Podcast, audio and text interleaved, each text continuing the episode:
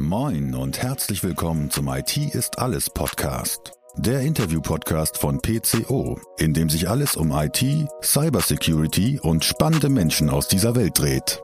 Eure Gastgeber sind Marcel Sievers und Julius Hölche. Viel Spaß! Hallo da draußen an den Empfangsgeräten. Hier spricht euer Julius. Wir haben wieder eine neue Podcast-Folge für euch. Und nicht nur eine neue Folge, sondern auch eine neue Staffel. Staffel 5 habe ich, Marcel hat es gerade nochmal bestätigt, ne Marcel? Ich glaube, ja. Ja, also sagen wir Staffel 5. Äh, wir freuen uns wieder da zu sein. Der eine oder andere hat ja schon gemunkelt, ob wir jetzt endgültig abgesetzt wurden, aber nein, wir haben es äh, wir, wir, wir haben es immer noch geschafft, ähm, im, beim, beim Leben zu bleiben. Und äh, die fünfte Staffel geht los und hält wieder viele, viele spannende Gäste bereit. Wir freuen uns riesig. Danke auf jeden Fall auch für die ganze Unterstützung in den letzten Staffeln. Äh, das müssen wir einfach nochmal loswerden, äh, weil wir haben ja doch äh, im letzten Jahr auch nochmal ein bisschen gepostet, äh, wie viele Zuhörer wir auch gewonnen haben äh, und wie viele Menschen wir mittlerweile mit dem Podcast erreichen. Also einfach mal, sage ich jetzt einfach mal so, zum Start der fünften Staffel vielen, vielen Dank an an alle Leute, die uns äh, Woche für Woche hören und die uns jetzt vielleicht auch noch mal ein bisschen Druck gemacht haben. So, jetzt wird's aber auch Zeit. Es ist schon Februar. Ich habe äh, eben schon mit Marcel gesprochen. Wir sagen trotzdem noch frohes Neues, aber es ist schon Februar. Es muss jetzt auch langsam mal wieder IT ist alles kommen. Und damit genug von mir. Und äh, wen ich hier in Staffel 5 immer noch in seine wunderschönen Augen gucke, ist natürlich der Marcel. Und äh, herzlich willkommen auch für dich in der fünften Staffel. Ja, vielen lieben Dank. Es hat sich unheimlich viel geändert in letzter Zeit. Also, Haar, Haarschnitt oder? Ja, Haarschnitt, äh, Klima, es wird wieder wärmer. Ähm, ich ich freue mich, Staffel 5, frohes Neues auch von mir äh, an den Empfangsgeräten. Wir haben uns einfach, Neues. ja, wir haben uns überlegt, das geht jetzt gerade noch. Wir hören dann auch damit auf. Ja. Und ähm, ich glaube, wir haben mittlerweile so viel Content theoretischer Natur noch nicht produziert, aber schon in unseren Köpfen, dass wir fast jede Woche veröffentlichen könnten, wenn unsere Zeit das zulassen würde. Aber ich glaube, wir können ganz gut die fünfte Staffel alle zwei Wochen mit äh, Top-Themen bestücken und gucken mal, was wir dieses Jahr für ein Motto ausrufen. Letztes Jahr war ja Jahr des Socks, mhm. ne? du mhm. erinnerst dich. Mal gucken, was 2023 für uns offen hat. Also ich finde, äh, ich will es jetzt noch nicht final ausrufen, aber ich finde, dass das äh, Jahr könnte un ungefähr unter dem Titel stehen, worüber wir heute schon sprechen. Und da kommen wir auch schon äh, zu, zu unserem Gast und äh, vielleicht auch gleich direkt zu unserem Thema. Wir werden, denke ich mal, relativ schnell einsteigen. Ähm, aber erstmal begrüße ich Olaf. Schön, dass du da bist. Äh, freut uns wirklich sehr, auch dass es so äh, ja in dieser turbulenten Woche könnte man sagen, äh, dann doch so spontan geklappt hat, ähm, weil äh, wir haben eine kleine Absage bekommen für heute gesundheitlicher Natur, aber äh, Olaf äh, war, war eh bei uns auch fest verplant und ist direkt eingesprungen äh, und haben wir ein bisschen vorgezogen und deswegen freuen wir uns umso mehr, dass wir die fünfte Staffel mit dir starten können und äh, vielleicht am Ende der Folge uns vielleicht auch im Ausblick darauf verständigen, dass das das Jahr dieser, äh, dieses ja, Themenfolgen-Titels vielleicht werden könnte. Und äh, damit erstmal herzlich willkommen, Olaf. Ja, vielen Dank äh, an Jös und an dich, Marcel. Ähm, ich würde sagen, ich sage nicht nochmal frohes Neues, weiß ich schon Februar. äh, aber ich freue mich dabei zu sein und äh, auch das Thema heute ist mir echt eine Herzensangelegenheit seit Jahren schon. Also darum äh, vielen, vielen Dank. Sehr schön. Dann äh, steigen wir direkt ein. Erzähl doch ein bisschen mehr zu dir. Wer bist du? Was machst du? Und was zeichnet dich besonders aus? Und dann werden wir wahrscheinlich schon ein bisschen erfahren, äh, welches Thema es sein könnte, wo wir gerade das, äh, den Nebel der Geheimnisse drum äh, ziehen.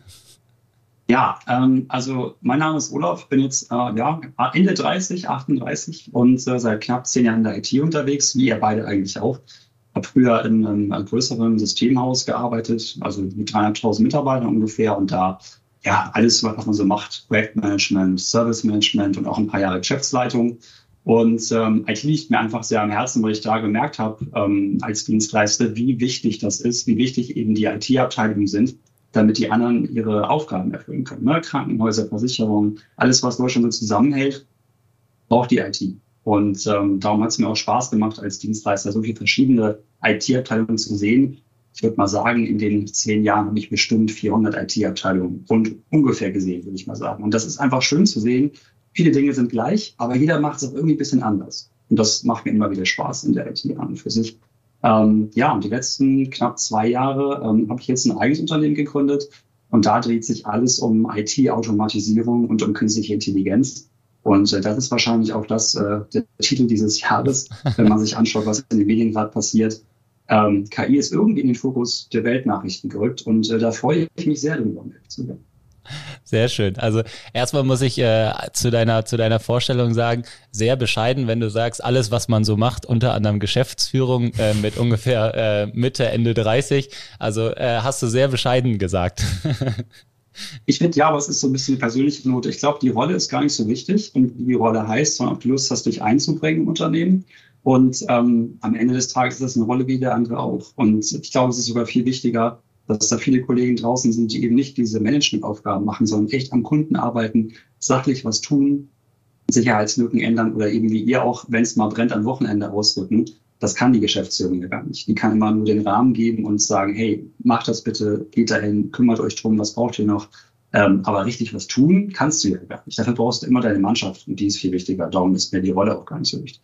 Das hast du äh, gut zusammengefasst und ähm, wir, wir geben hier ab und zu auch mal in unserem Podcast äh, so ein kleines Shoutout an alle Leute, äh, die da wirklich die Wochenenden durchziehen, äh, irgendwo Patches auch äh, und Updates auch außerhalb der Arbeitszeiten machen, äh, Nachtschichten durchziehen und Co. Äh, das ist mit Sicherheit etwas, was in dieser Branche ja gang und gäbe ist, aber eigentlich auch nicht normal ist. Also das hast du wirklich gut zusammengefasst. Äh, kommen wir vielleicht zu deinem, äh, zu dem Themengebiet KI und Automatisierung. Du hast es schon mal gesagt. Ähm, da, damit wollen wir natürlich auch direkt einsteigen. Ähm, und da haben, haben wir die erste Frage an dich. Ähm, was vielleicht auch, ich meine, du hast gesagt, du kommst aus der Dienstleisterwelt auch, ähm, warst Geschäftsführer und Co. Was dann vielleicht deine größte Erkenntnis war, warum du äh, gesagt hast auch, Mensch, ich, ich verabschiede mich jetzt daraus und äh, gehe vielleicht in, ähm, ja, in eine neue Welt, gründe ein Unternehmen, ähm, was, was dahinter steckt ähm, und wieso diese Erkenntnis vielleicht auch in dir gereift ist überhaupt in, in, im Laufe der Zeit bei dem IT-Dienstleister. Ja, es hat sich, glaube ich, so ein bisschen angeschlichen, das Thema, obwohl es, wenn man sich, äh, also wenn ich jetzt drauf gucke, es eigentlich die ganze Zeit da war. Ähm, ich habe für mich festgestellt, dass es unheimlich schwierig geworden ist, so in den letzten vier, fünf Jahren äh, neue Mitarbeiter zu gewinnen. Und äh, das liegt gar nicht mal daran, dass äh, wir uns da nicht doll bemüht haben oder versucht haben, ähm, wirklich viele Menschen zu finden über Recruiting, also über alle Möglichkeiten, die man hat, über ähm, so ungezwungene Get-togethers äh, abends in der Bar oder irgendwie zu schauen, kriege ich äh, Leute dazu, bei mir zu arbeiten. Mhm. Aber es ist immer schwieriger geworden, weil einfach kaum mehr Leute da waren, gefühlt. Und ähm, das war so eins der Punkte, die mir aufgefallen sind. Und das Zweite, was ich vorhin sagte, mit den äh, IT-Abteilungen, die ich da sehe und erleben durfte, dass dort ganz viele Dinge dann doch sehr gleich sind. Also die haben alle ihre individuellen Punkte, manchmal eigens geschriebene Applikationen, aber na, am Ende laufen die meisten auf Windows oder Linux-Maschinen. Also da sind viele Gemeinsamkeiten auch dabei, ähm, die man sich eben anschauen kann. Und ähm, daraus ist so für mich so ein bisschen der Punkt erwachsen, dass ich äh, ja meinen Fokus aufgemacht habe und gesehen habe, hey, das Thema ähm, neue Mitarbeiter kriegen hat nicht nur ich, das haben eigentlich alle. Also auch meine Kunden. Es ist mhm. super schwer. Und dann ein bisschen so reingegangen das Thema, woran liegt das eigentlich? Ähm, und festgestellt, dass da ja mannigfaltige Themen halt vorliegen. Das eine ist eben Demografie, wo wir gleich nochmal zu kommen können. Also warum sind überhaupt weniger Fachkräfte da? Es betrifft ja nicht nur die IT. Ähm, in der IT haben wir so ein bisschen den speziellen Problempfad, dass äh, nur 18, 19 Prozent Frauen bei uns arbeiten. Ne? Also das heißt, ich weiß nicht, wie es euch geht, ich merke es auch in den Teams immer wieder unglaublich schwierig, ja. da weibliche Mitarbeiter zu finden. Und ähm, das ist super schade, weil die so einen großen Mehrwert auch immer bieten in den Kundensituationen oder in den Teams.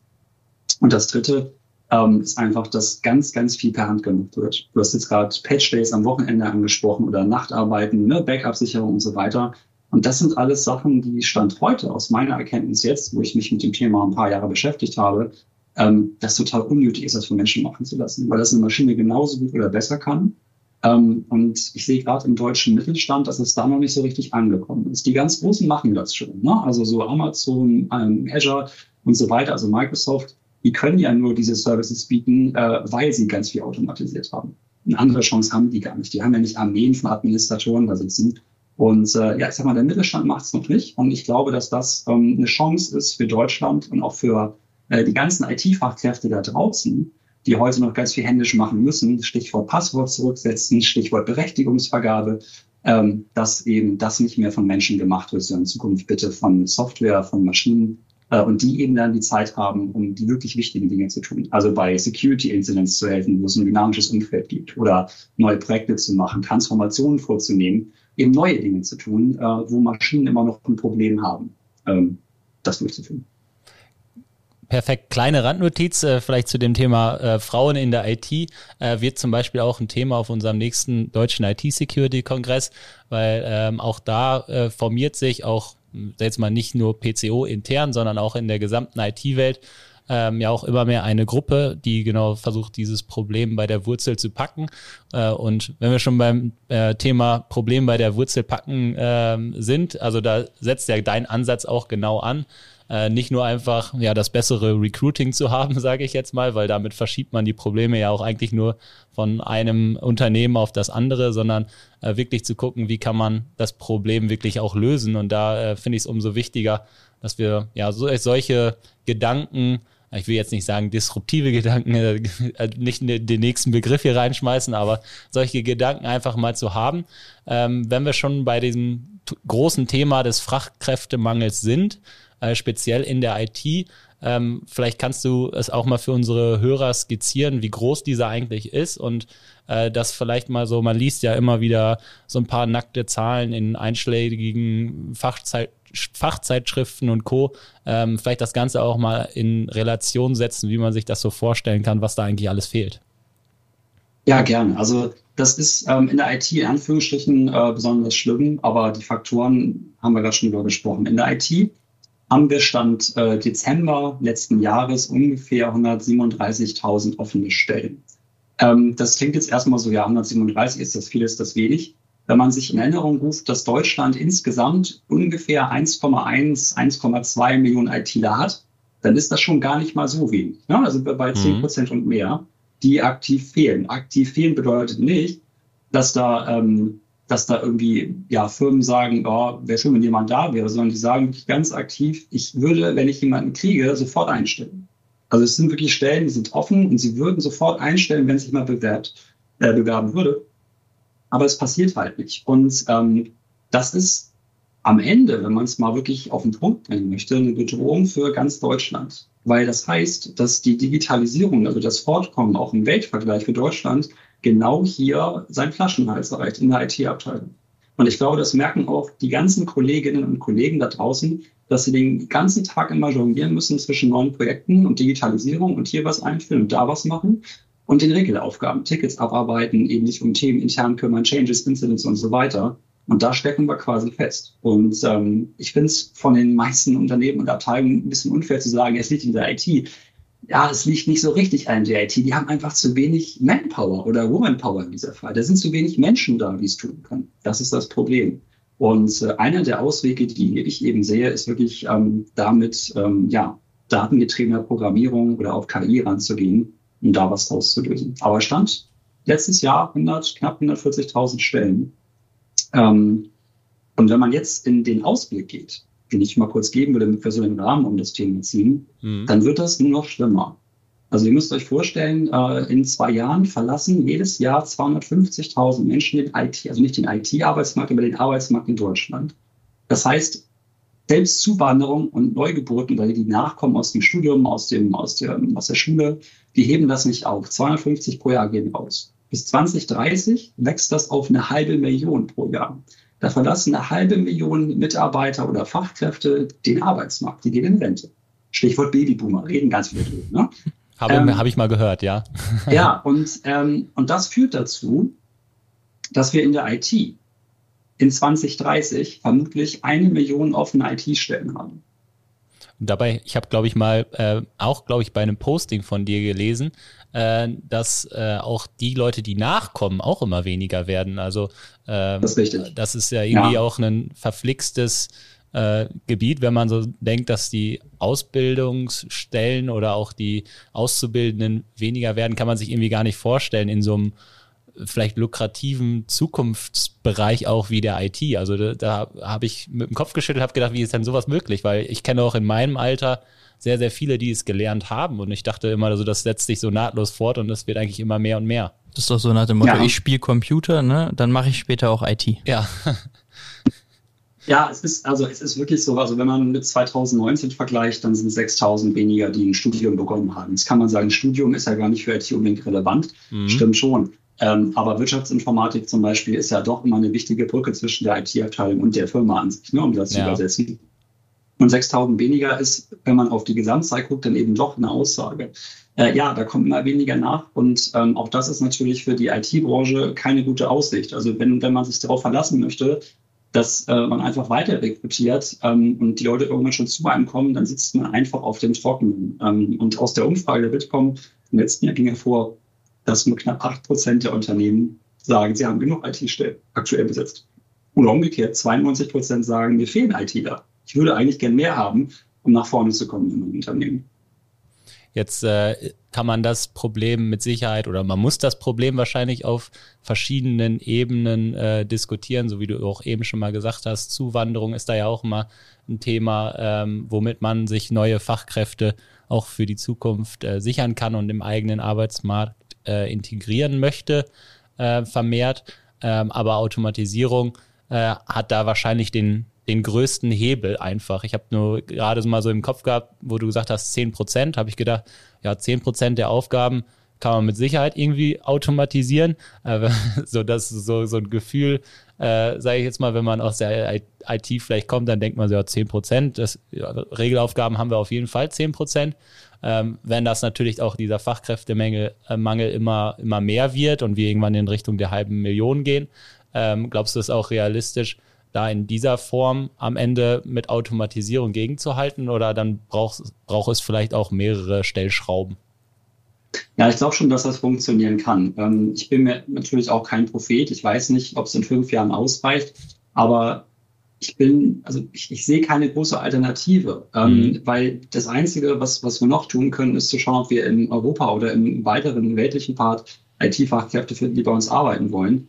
Und ähm, das ist auch unglaublich schwierig. Also ne, wenn man sagt, okay, die müssen ähm, vielleicht das deutsche Rechtssystem kennen, die müssen vielleicht ähm, Deutsch äh, sprechen, was ja viele Kunden im Mittelstand möchten, das muss man einfach so sehen, ähm, was ich auch verstehen kann dann ist das schwierig. Ne? Also zu sagen, sich da äh, andere Fachkräfte einsetzen. Man kann es aber machen. Und natürlich helfen auch IT-Dienstleister wie eine PCE und andere, die, die, eben, wenn jemand selbst keine Fachkräfte findet, da einspringen können mit Services.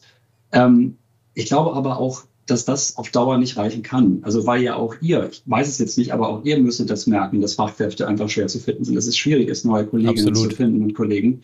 Ähm, das geht ja nicht an euch vorbei. Und dementsprechend äh, ist mein oder mein größter Wunsch und auch der Grund, warum ich gegründet habe, zu sagen, hey, lass uns doch gucken, dass wir diesen Flaschenhals ein bisschen größer kriegen und Automatisierung was Sinnvolles tun. Weil das Schöne ist, wenn du ähm, automatisierst, dass du ja nicht nur neue also Zeit zurückgewinnst für die Kollegen und Kolleginnen, sondern du gewinnst ja auch Zeit von den Leuten zurück, die dich am besten kennen. Du mhm. gewinnst Zeit zurück von Experten, die deine ganze IT-Landschaft schon kennen, die deine Prozesse kennen, die deine Mitarbeiter kennen, die die Politik in Unternehmen kennen. Ähm, wenn du extern Leute einkaufen musst, die dich noch nicht kennen, ne? über einen Freelancer-Markt ist das schwierig. Wenn du aber eigene Leute davon befreien kannst, dann hast du eigentlich richtig gewonnen, äh, weil die dich am aller, allerbesten kennen. Und ähm, ja, das ist so das, wo ich sagen würde, da sollte man hingehen. Und ähm, 10 Prozent würde ich unterschreiben, das schafft jeder. Ähm, das kommt immer darauf an, wo du auf deiner Reise stehst. Nicht eine Automatisierung trifft für alle zu und funktioniert für alle, jeder steht woanders. Ähm, aber in den meisten Betrieben würde ich eher sagen, kannst du ja, 40, 70 Prozent und mehr einsparen. Das geht. Gucken wir doch mal auf den Status quo, wo wir vielleicht auch heute uns einfach äh, so befinden. Äh, KI ist ja auch immer in, in aller Munde. Äh, jetzt ChatGTP hat es ja auch gerade noch mal nach vorne gebracht, sodass sogar, ich habe die letzte Folge Gemischtes Hack gehört, äh, selbst die reden jetzt über äh, künstliche Intelligenz und äh, die beiden sind natürlich sehr weit, auch was das Thema angeht. Äh, ähm, muss, muss man dazu äh, vielleicht auch noch sagen, aber dass man mal so den Status quo skizziert, was man eigentlich heute ähm, damit schon machen kann und wo äh, man vielleicht im IT-Support oder äh, auch in einem Security Operation Center, wo wir es äh, an, ja auch anbieten als Dienstleister, geshared für viele Kunden, dass man äh, da mal so skizziert, was, was lässt sich da vielleicht schon machen, wie weit sind wir da, ähm, wie weit können wir auch schon von menschlichen Ressourcen vielleicht abweichen, können wir es vielleicht auch in Teilen schon vollautomatisiert, ähm, wo befinden wir uns da? Und vielleicht, du hast es eben so schön umrissen, ähm, vielleicht sind wir da in diesem ich, ich nenne sie mal, äh, die, die großen Konzerne, äh, sind wir da weiter als im, im klassischen Mittelstand, wo auch gerade da so die Unterschiede sind? Ja, also ähm, wo stehen wir eigentlich gerade? Also ähm, das Thema KI und äh, alles das, was es kann, ist ja nicht seit gestern erst aktiv, aber es hat jetzt durch das Thema ChatGPT natürlich eine große Reichweite bekommen. Da bin ich extrem dankbar für.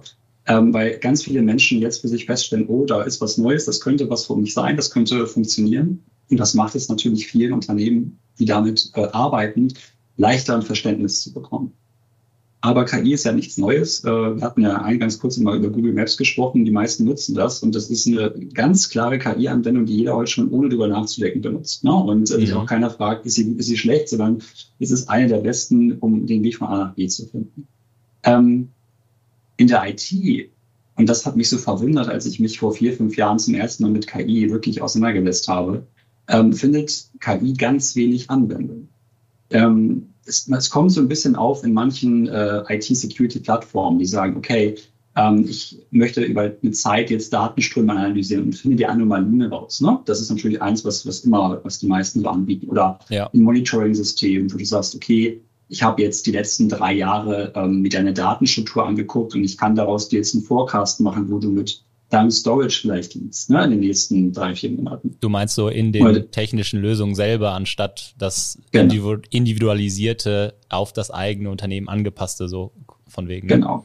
Genau, es gibt so Toolings, die so ein bisschen dir helfen, ne? aber für die, für die IT-Mitarbeiter selber, der IT-Administrator im First Level, Second Level, auch im Third Level, die kriegen von der Automatisierung eigentlich wenig mit. Mhm. Sondern die machen eigentlich ähm, ganz viel noch per Hand, ähm, ne? also auch weil es Expertenwissen braucht aus der Sicht. Ähm, und da lässt sich ganz viel automatisieren. Ähm, weil die Daten, das ist das Schöne in der IT, die Daten, um zu automatisieren, kann ich mir alle selber generieren über ein ordentliches Monitoring-System. Wenn ich in eine, in eine Anwendung KI schaue, Bildgenerierung da draußen, ne? also ich will irgendwie äh, Autos erkennen oder Hunde oder Katzen, dann muss ich ja extra Datenmaterial haben. Muss das irgendwo herkriegen. In der IT habe ich es schon. Das Monitoring ist ja da. Und mhm. da kriege ich alle Daten, die ich brauche in meinem System. Die sind alle komplett verfügbar. Und das macht es so interessant, da anzufangen mit künstlicher Intelligenz. Vielleicht nochmal so als kurze Ausführung, wo du denkst, äh, was man da auch vielleicht von den großen Konzernen gerade äh, lernen kann und was der Mittelstand davon vielleicht noch mitnehmen kann? Mhm. Ähm, ich glaube, es ist vor allen Dingen die unglaubliche ähm, Kosteneinsparung, die Effizienzsteigerung. Also die großen Anbieter können ihre Cloud ja nicht deshalb so günstig nur anbieten, weil sie die ähm, Skalierung nutzen, sondern weil sie auch extrem wenig menschliche Dienstleistungen in die Leistung einstecken. Ähm, und das liegt daran, dass sie den Großteil also der Hyperscaler einfach wirklich vollautomatisiert haben. Da sitzt kein Mensch mehr und kümmert sich darum, dass die Systeme so laufen. Das ist alles maschinell gesteuert und orchestriert. Und in einer aus meiner Sicht Perfektion, die ein Mensch auch so wahrscheinlich gar nicht hinbekommen würde. Wie willst du denn selber 400 Systeme gleichzeitig im Blick haben? Keine Chance. Für eine Maschine super einfach. Marcel, was ist so äh, dein Gedanke zu der, sag ich mal, insgesamt zu der immer größer werdenden Datenhaltung, die ja einfach auch dafür äh, sehr, sehr wichtig ist ähm, und auch um das weiterzuentwickeln? Und wie glaubst du, äh, wird das gerade in der Security auch, auch wichtig? Also speziell, wenn wir auch in Richtung eines Security Operations Centers gehen äh, oder auch den Lösungen an sich. Ja, also erstmal ist ja mittlerweile auch dem Storage an sich keine Grenzen mehr gesetzt, ne, durch mhm. Hyperscaler, mhm. wo ja mittlerweile Gigabyte Mikrocents kosten gefühlt, wo ich nicht mehr irgendwo mit meinen Festplatten rumlaufe, die ich früher für hunderte Euro gekauft habe in festdrehend und äh, mit USB angeschlossen schon mal habe. was Gutes. Genau, das ist schon mal was Gutes. Damit haben wir eben die Möglichkeit, das alles zu speichern. Man muss es natürlich auch noch tun, ne? sowas wie Event-Logs etc. sollte man auch speichern, damit man sie dann auch äh, entsprechend verwenden kann. Da muss natürlich auch erstmal ja ein Grundverständnis für herrschen. Da, da mhm. braucht es eben auch noch Leute wie uns, die dem Kunden dann da auch nochmal auf die Füße treten und sagen, ihr müsst die Daten auch erstmal erheben, damit man sie auswerten kann. Aber das ist äh, meistens ein leichtes, die, sag jetzt mal, die Daten werden irgendwie kreiert, nur werden vielleicht nicht langfristig abgelegt. Ne? So werden überschrieben, ja weil genau. der Speicher vielleicht nicht ähm, weitreichend genug gewählt ist oder weil es auch einfach keine Instanz gibt, die das kontrolliert, ich sag mal, weiterreicht an Hot und Cold Storage, haben wir auch letztens schon mal drüber gesprochen. Mhm. Also die Möglichkeiten bestehen noch und nöcher. Die Systeme können Transaktionsraten durchführen. Der Speicher stünde theoretisch zur Verfügung. Nur oft scheitert es quasi an den Einstellungen, also an den ganz klassischen äh, von Haus aus gesetzten Einstellungen, die einfach nicht perfekt gewählt sind, die nicht für die Anforderungen in Frage kommen.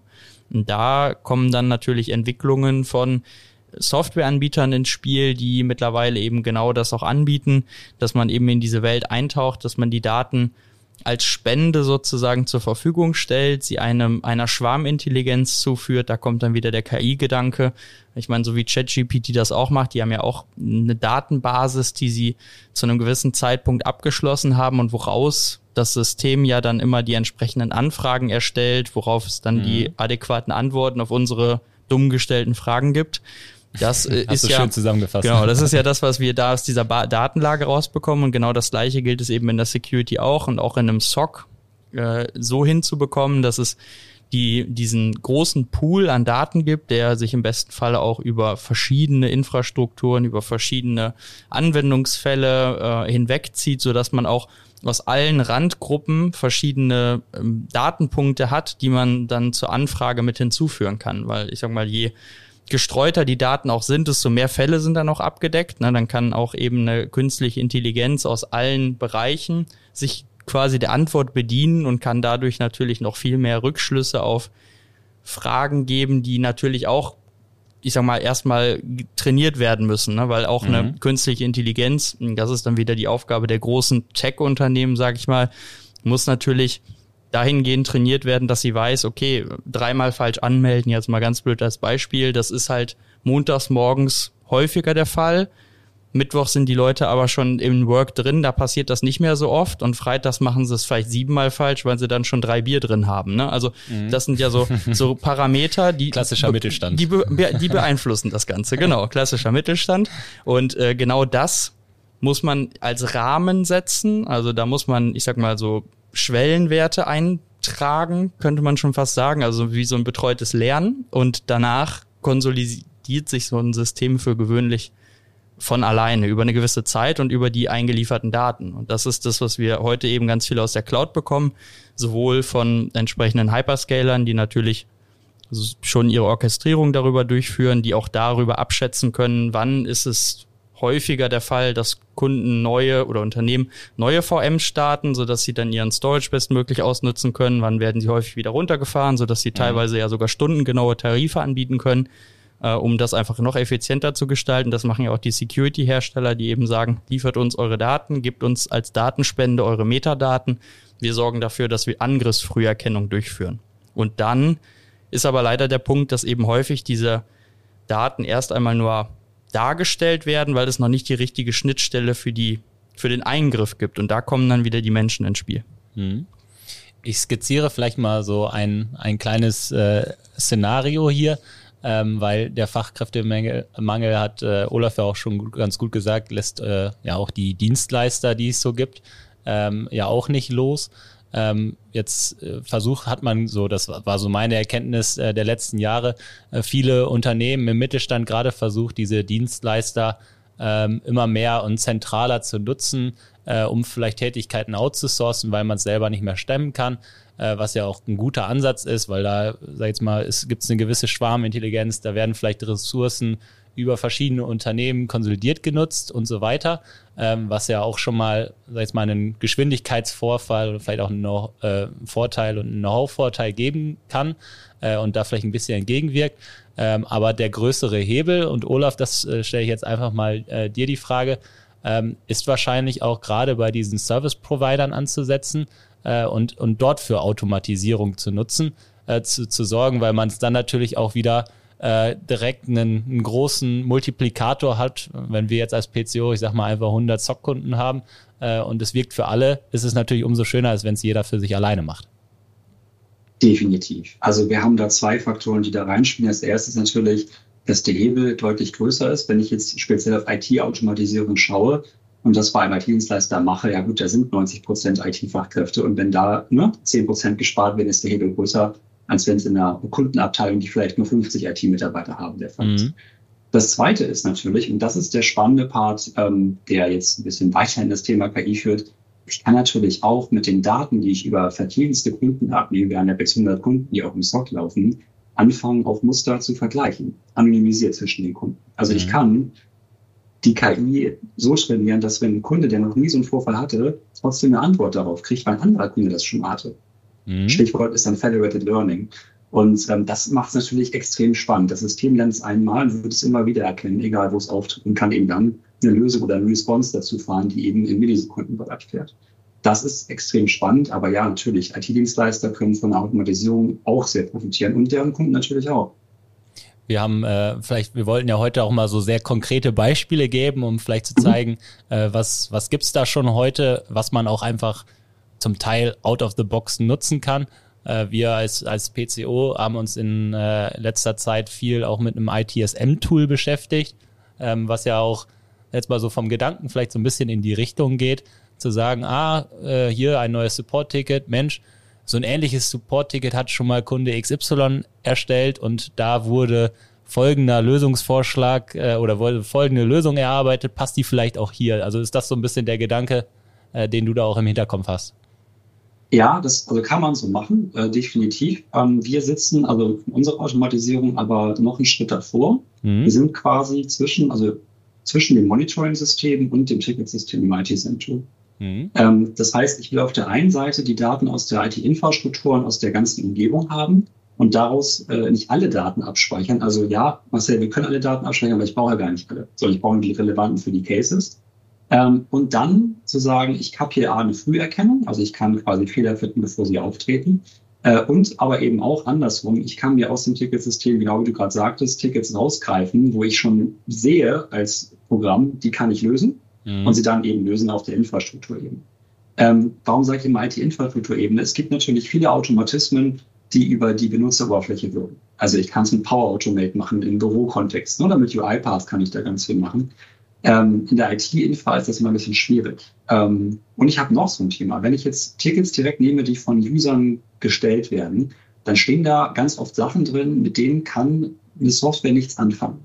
Mhm. Auch NLP hilft mir da nicht weiter. Wenn der User reinschreibt, kann nicht arbeiten, der grüne Button ist weg, dann kann auch ChatGPT nicht dabei helfen. Das ist einfach eine Anfrage, wo ich nicht weiter weiß. Mhm. Wenn ich aber auf die Maschinenebene, auf die Daten runtergehe, weiß ich sehr wohl was über den User. Ich kann rauskriegen, welche Applikationen nutzt er, welche war offen, als er das Ding geschrieben hat. Ähm, ich habe schon mal Basisinformationen. Den Fehler mit dem grünen Knopf, den werde ich so nicht finden mit der KI. Keine Chance. Ähm, und das zweite ist natürlich, der User weiß manchmal auch gar nicht, woran es liegt. Das mit dem grünen Knopf ist sehr einfach, aber manchmal sagt er, Netzwerk geht nicht, aber es hat ganz andere Gründe in der Infrastruktur. Und darum ist unser Weg zu sagen, den ich empfehlen würde, versucht die, die Quelle der Wahrheit in der Infrastruktur zu suchen. Da sind die Daten, die wirklich sagen, wie zuständig alle sind. Und versucht die zu matchen mit den Fragen, den Problemen, den Changes, die im Ticket schon kommen und automatisiert das. Also genau diesen Prozess. Das ist ja auch so, äh, wenn ich das jetzt mal so umreiße, der Gedanke, äh, sag jetzt mal, Informationen zu einem Case mit KI oder vielleicht mit Daten, die man vorher gesammelt hat, äh, einfach anzureichern, um einem das Leben leichter zu machen, sage ich jetzt ja. mal, als, als Mitarbeiter und nicht erstmal einen halben Tag auf Recherche gehen zu müssen äh, und ja. von dahin Zeit zu sparen. Ganz genau. Ähm, du hattest am Anfang äh, deiner Ausführungen so etwas Schönes gesagt wie, ähm, konzentriert euch auf die wichtigen Daten. Äh, da werde ich immer, werde ich immer hellhörig, weil ich denke mir so, woher weiß ich denn überhaupt, was die wichtigen Daten sind? Ja, dafür brauchst du, und das ist, glaube ich, auch der Part, warum es ähm, da nicht hilft, mit einem ja, Auto-Maschinen-Learning anzugehen. Da brauchst du natürlich viel Erfahrung aus der IT-Infrastruktur, aus dem Doing. Mhm. Also wenn ihr beide euch jetzt im Security-Bereich Fälle raussucht, dann wisst ihr ja intuitiv aus der Erfahrung, welche Daten sind relevant und welche nicht. Ja, stimmt. Und die muss ich natürlich als Guidelines dem Machine Learning mitgeben, weil ansonsten ist es ein bisschen viel. Und klar wird es auch Korrelationen geben, aber da kann auch irgendwas bei rauskommen, wie, ja, montags habe ich immer am meisten Angriffe, warum auch immer. Das hat aber gar nichts mit dem Angriff an sich zu tun. Ne? Also da kommen Korrelationen raus, die mir nicht weiterhelfen. Du brauchst schon ein bisschen Erfahrung. Du musst dem schon was mitgeben. Also reines Selbstlernen aus meiner Sicht heute im IT-Bereich bringt uns noch nicht so richtig weiter. Sehr spannend. Also Marcel, siehst du wahrscheinlich ähnlich, oder? Also die, die Use Cases zu definieren an Daten. Ähm, ich meine, das ist ja auch ungefähr so die Ansätze, die wir auch ähm, in Service-Konstrukten immer fahren. Also es bringt uns nichts dafür, irgendwelche Dinge an unseren Service anzubinden, wo wir am Ende nichts mit anfangen können, sage ich jetzt mal, sondern da konzentrieren wir uns ja auch auf die wichtigen Dinge, wo wir auch am meisten ableiten können für, für zum Beispiel einen Security-Incident und für die Bedrohungslage, sage ich jetzt mal.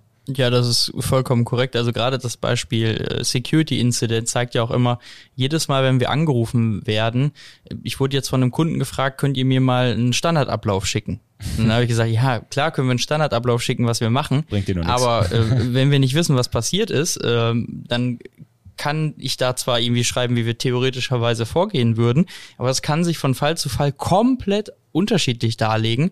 Und das kann man vorher einfach sowohl nicht üben, weil ne, ich übe das zwar diesen einen Fall, bisschen wie beim Pentest, ich teste ein System, habe aber noch 450 andere Systeme oder 5000 andere Use Cases, die da sind, die man teilweise auch einfach noch gar nicht weiß, weil es nur die Hacker kennen. Also mhm. das ist der Punkt. Das ist unheimlich schwer, das quasi darzulegen, was könnte alles passieren. Da sind wir auch mit den Daten, die wir erzeugen können und die wir Stand heute haben, einfach nicht so weit, als dass man das dafür verwenden könnte. Und da ist es eben noch viel Handarbeit und natürlich auch situationsabhängig. Da spielen ganz viele Faktoren rein, bis zum Menschen runter. Ne? Also wenn dir auf einmal da einer zusammenbricht und der hat aber das gesamte Wissen, da kann dir die KI auch nicht mithelfen, mhm. weil das kann sie nicht vorhersehen. Klar kann man Vitalwerte überwachen, dann sind wir aber irgendwo ganz weit. Das ist dann Zukunftsmusik. So, so weit wird es wahrscheinlich erstmal nicht gehen. Und daher sind gerade diese Cases etwas, wo da wird wir die DSGVO für sorgen, dass man so weit Ja, wahrscheinlich. Da, da sind wir eben sehr fern von dem Thema Automatisierung. Und ähm, klar gibt's da Teilautomatisierung, aber ich sag mal, so ein richtiges Incident-Handling im Worst Case, also der Wiederanlaufplan, Krisenmanagement, das sind Dinge, die werden wir immer häufiger brauchen. Da sind auch die Fachkräfte unheimlich wichtig, äh, geschultes Personal, um das durchzuführen. Aber gerade auch so Regelaufgaben, administrative Tätigkeiten, Ersteingriff, ne, sowas wie der Client hat irgendeinen Schwellwert über, übertroffen, dann isoliere ich erstmal die Netzwerkkommunikation und fertige vielleicht schon ein vorausgefertigtes Set an Logs aus, damit dann ein Mensch entscheiden kann, richtig gemacht oder wir müssen weiter Hand mhm. anlegen. Das sind ja schon Use Cases, die würden unheimlich helfen, Ressourcen und äh, Menschen zu sparen äh, und noch qualifiziertere Antworten zu liefern. Ähm, und da bist du genau auf der richtigen Bahn. Also genau das ist es, worum es geht. Ne? Also diese, diese Individualität, beispielsweise auch bei den Security Incidents, die wird lange, lange Zeit nicht von der Maschine abrufbar sein, weil so viele neue Eventualitäten eine Rolle gespielt haben die einfach nicht vorher gesehen worden ist. Ne? Und diese kreative Komplexität, also wir sehen ja jetzt auch bei ChatGPT oder bei bildgenerierenden KIs, denken wir, oh, die machen ganz neue Dinge. Ja, das scheint uns neu. Aber es ist eigentlich ein Spiegelkabinett. Also wir nehmen Dinge, die, die sie gesehen haben und zeigen uns das ein bisschen anders. Aber so mhm. richtig neu ist es nicht. Ähm, und in der IT ist es eben genauso. Das Spannende ist jetzt aber, und da schließt sich der Kreis zum Anfang. Ähm, viele Dinge sind bei vielen Unternehmen aber in der IT doch sehr gleich und standardisiert, gerade in der IT standardisiert. Und darum kannst du mit vielen Use Cases, die wir jetzt schon zum Beispiel fertig gemacht haben, äh, eben zu Unternehmen gehen, die noch nicht viel automatisiert haben oder auch zum Teil sehr weit sind und sagen, okay, wir gucken uns mal eure Tickets an, und finden dann relativ schnell 10, 15, 20, 30 Prozent, wo wir sagen, die könntest du mal zuerst automatisieren. Das ist nicht immer der eine Use Case. Das sind dann vier, vielleicht fünf. Ne? Aber wenn du das damit schaffst, 30 Prozent Zeit aus der, aus der Mannschaft rauszukriegen, hast du richtig was gewonnen. Das ist unglaublich viel Zeit und auch irgendwie Zufriedenheit und Wirklichkeit, weil niemand hat Lust, aus meiner Sicht, äh, eben das, diese administrativen Aufgaben noch zu machen. Also sich um das User-Management zu kümmern, ist ultra wichtig aus der Security-Perspektive. Ne? Also wir kennen alle den Azubi, der am Ende mehr Berechtigung hat als der Geschäftsführer. Ähm, aber das, das zu machen und nachzuhalten, kostet dann gleich Zeit und es wird nicht als so relevant eingestuft. Mhm. Und dadurch habe ich dann plötzlich Angriffsflächen. Oder ich habe ich hab Firewall-Regeln, die sind redundant. Ich habe es aber nicht bemerkt. Ich habe die mal so eingestellt. Ne? Also solche Dinge, die so kleine Dinge in Anführungsstrichen, ähm, die kann eine Maschine super mitmachen und das stört die überhaupt nicht. Die ist auch nicht wirklich traurig, die macht's in der Qualität äh, und in der Schnelligkeit und wir sagen, ja, perfekt. Äh, und dokumentiert es auch gleichzeitig. Also wir alle wissen ja, Tickets dokumentieren macht ganz viel Freude. Ähm, und wenn das mir die KI abnehmen kann, ja, vielen Dank.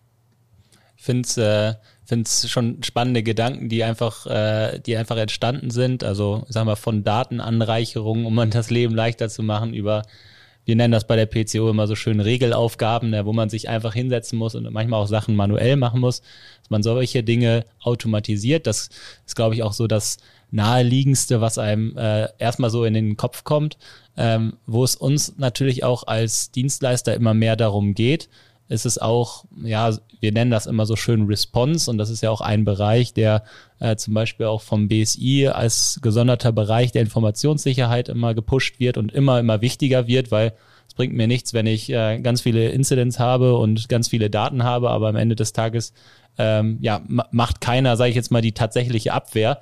Ähm, das ist ja auch immer eine große Kritik, die sich ja einfach und die wir auch bei jedem Vorfall bemerken. Also der Weihnachtsbaum blinkt ähm, wir sagen hier immer in Norddeutschland bis nach Meppen äh, und äh, am, am, Ende des Tages kümmert sich aber keiner.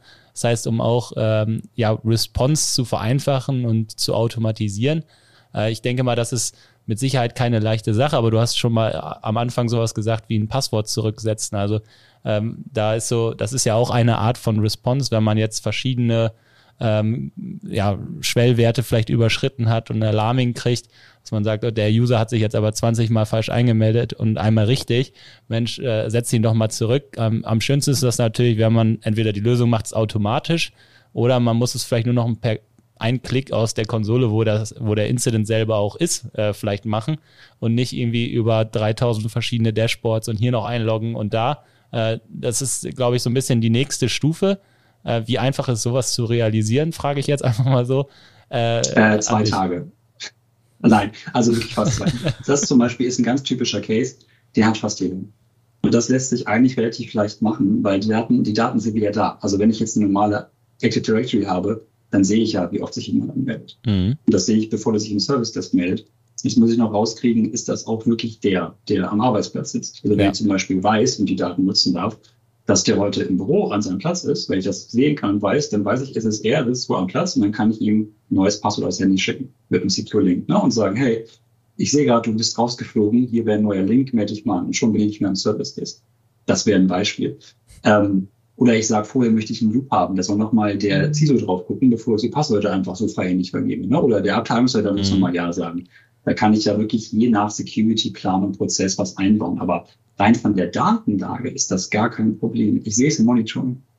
Und äh, da nochmal in Security kurz mal reingedacht. Ich sehe auch ganz viele andere Dinge. Also Beispiel, wenn ich die Daten nutzen darf, kann ich über die Zeit anonymisiert äh, über äh, Mitarbeiter aus Abteilungen Profile erstellen. So eine Heatmap quasi. Ne? Also Vertriebler nutzen immer diese Daten. Mhm. Und alle Vertriebler dürfen alle Daten sehen. Aber der zum Beispiel hat immer diese fünf Kunden.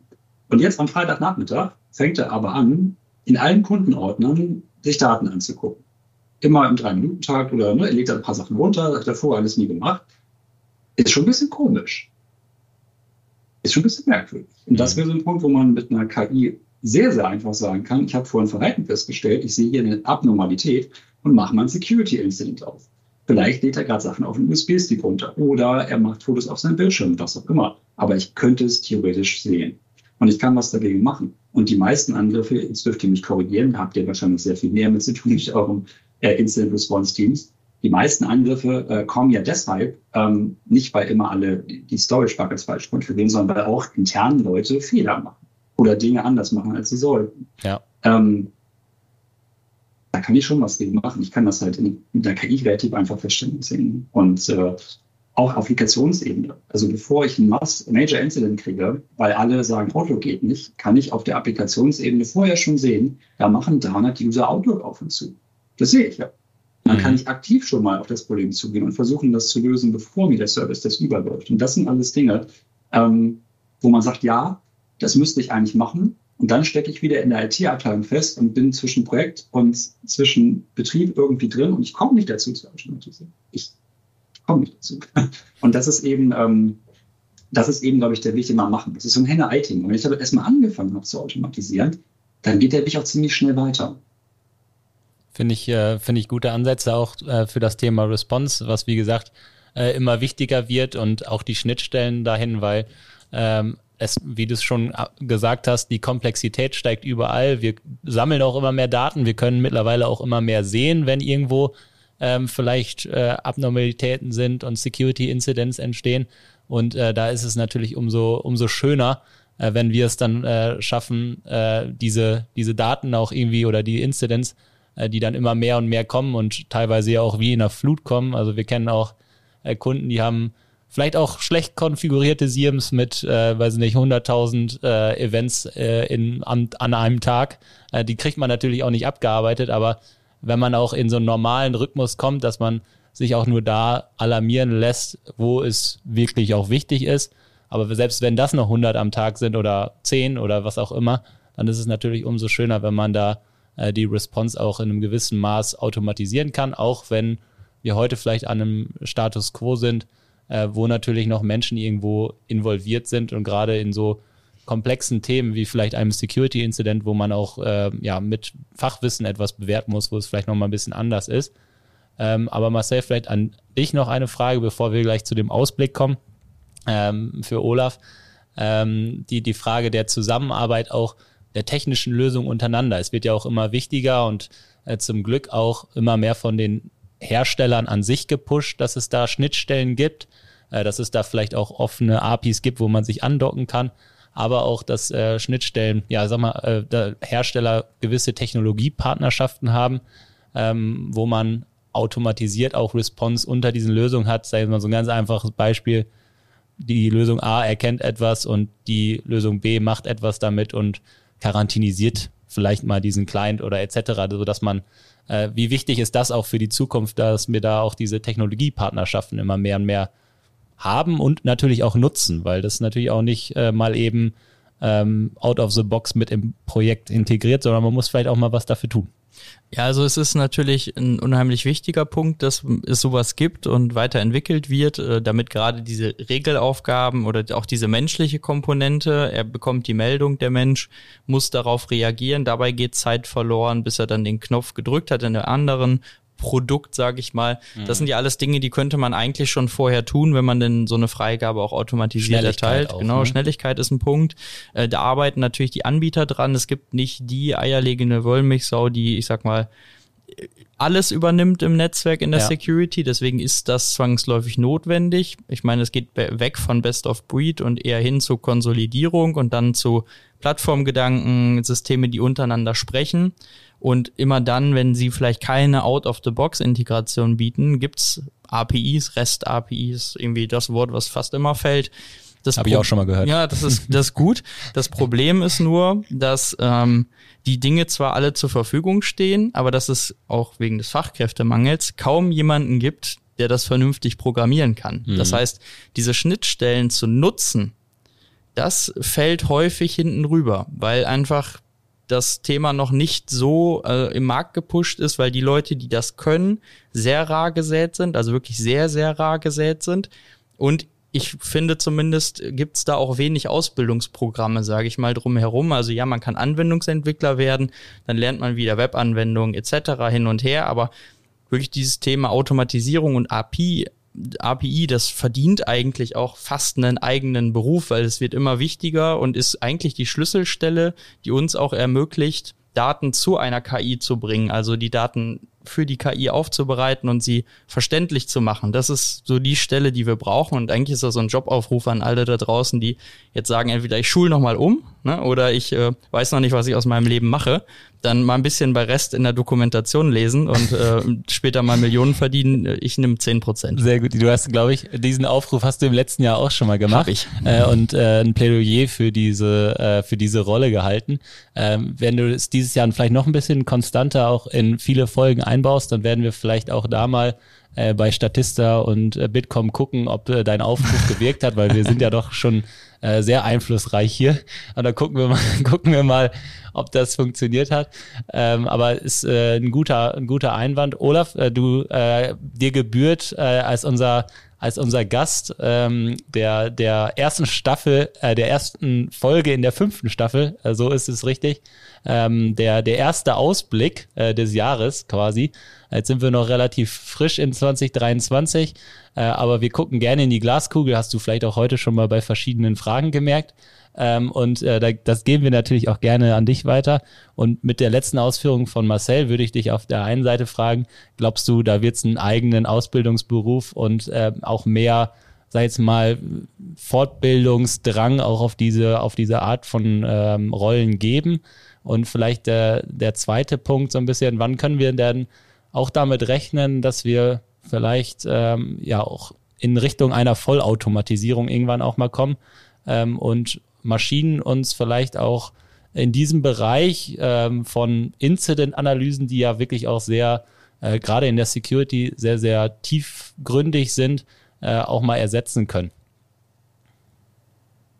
Wow, äh, zwei, zwei große Fragen. Zweimal Glaskugel. Erstmal von David Marcel an. ähm, ich würde sagen, da hat er vollkommen recht. Und ähm, das ist auch eine der wesentlichen Sachen, die wir gemerkt haben, als wir vor knapp zwei Jahren gestartet sind, mhm. ist, wir, wir, konnten ja keine Stellenausschreibung machen, weil es die Rolle gar nicht gibt. Ah. Ja, und ähm, dementsprechend haben wir auch gesagt, okay, es bringt auch nichts, jetzt da irgendwie da reinzugehen, sondern wir müssen einfach die Menschen finden, denen wir das Potenzial zutrauen und mit denen gemeinsam die entwickeln und das entwickeln. Und so ist es auch heute noch.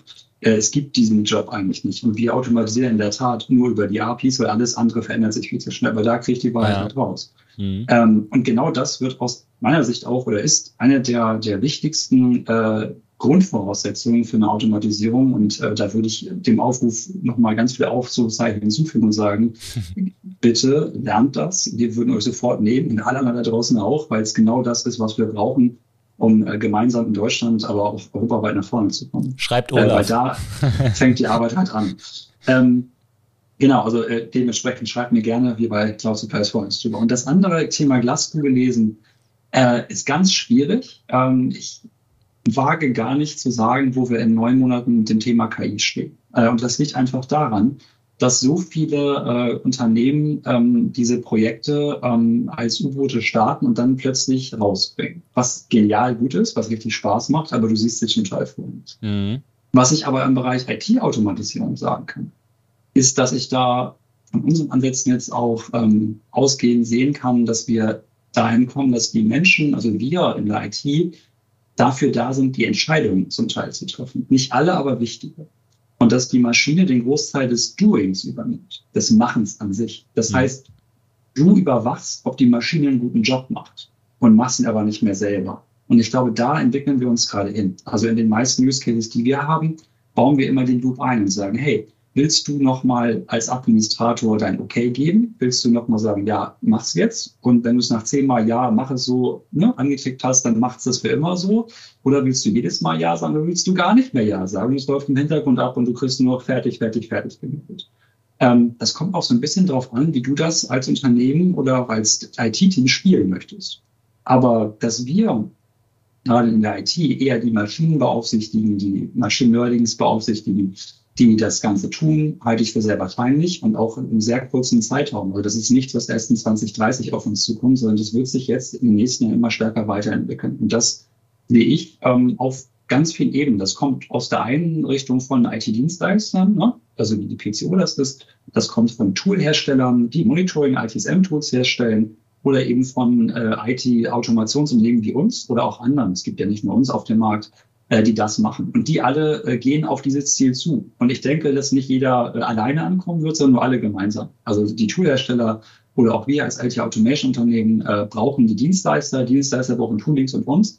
Und gemeinsam schaffen wir es, denke ich, äh, hoffe ich, diese eine Million Fachkräfte äh, langfristig irgendwie zu halten und eben noch viel mehr Potenzial rauszuholen. Weil darum geht's ja bei einer KI. Die soll ich nicht ersetzen. Da würde ich sagen, nee, KI ersetzt sich nicht, Julius, sondern die macht deine Arbeit einfach besser, schneller und effektiver. Also du als, als IT-Mitarbeiter wirst einfach dadurch äh, besser und effektiver in deiner Arbeit und ähm, kannst mit deinem Fachwissen und dem, was du dazu lernst, einfach mehr erreichen. Und da hoffe ich, dass es sich entwickelt und da tun wir alles für bei unserer Firma, ähm, dass es auch so wird. Finde ich einen, einen sehr, sehr schönen Ausblick, ähm, weil auf der einen Seite äh, etwas, sag ich mal, etwas Positives, ein gutes Gefühl damit einherkommt äh, und auf der anderen Seite es vielleicht auch nochmal einen, einen Denkanstoß gibt. Ähm, vielleicht auch, ich war ja so gerade in, voll in der Security drin, zu sagen, ja, wir haben vielleicht jetzt gerade unsere technischen Lösungen, die uns vielleicht Anomalien aufspucken auf Basis von KI. Wir aber irgendwann dahin gehen, nicht mehr diese Anomalien zu bewerten, sondern wir lassen eine Maschine die Anomalien bewerten und wir bewerten dann am Ende vielleicht die Anomalien der Maschine, äh, um, um da so ein, ein schönes Konstrukt draus zu bauen. Also finde ich einen sehr, sehr guten Gedankenanstoß, der das äh, für die Zukunft äh, bestimmt vollendet und rund machen wird.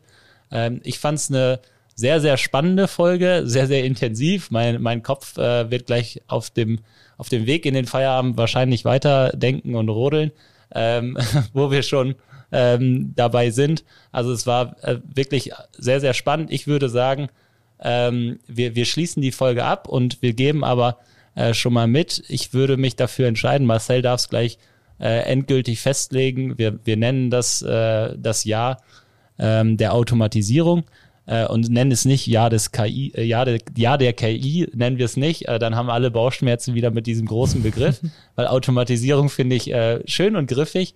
Und äh, ja, bedanke mich wirklich sehr, sehr für diese tollen Einblicke und äh, für deine auch sehr kurzfristige Zusage äh, zum Start der fünften Staffel. Hat uns sehr gefreut.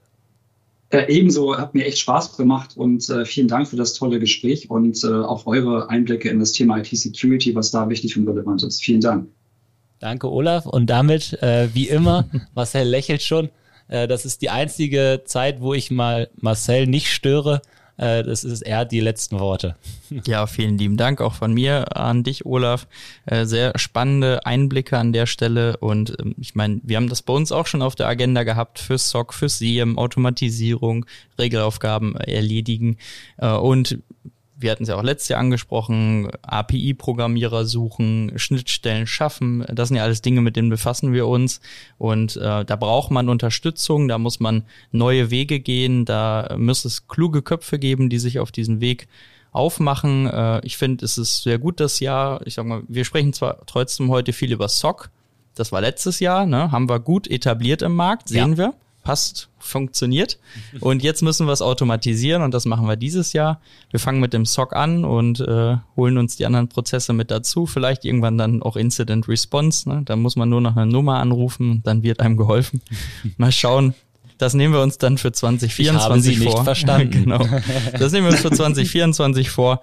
Und äh, damit rufen wir jetzt offiziell aus. Äh, es ist heute ist der zehnte zweite Frohes Neues nochmal. Frohes Neues nochmal. Wir sagen, es ist 2023, das Jahr der Automatisierung. Wir freuen uns auf euch und äh, auf viele spannende Themen dieser Staffel und damit dürft ihr die Empfangsgeräte jetzt abschalten. Tschüss.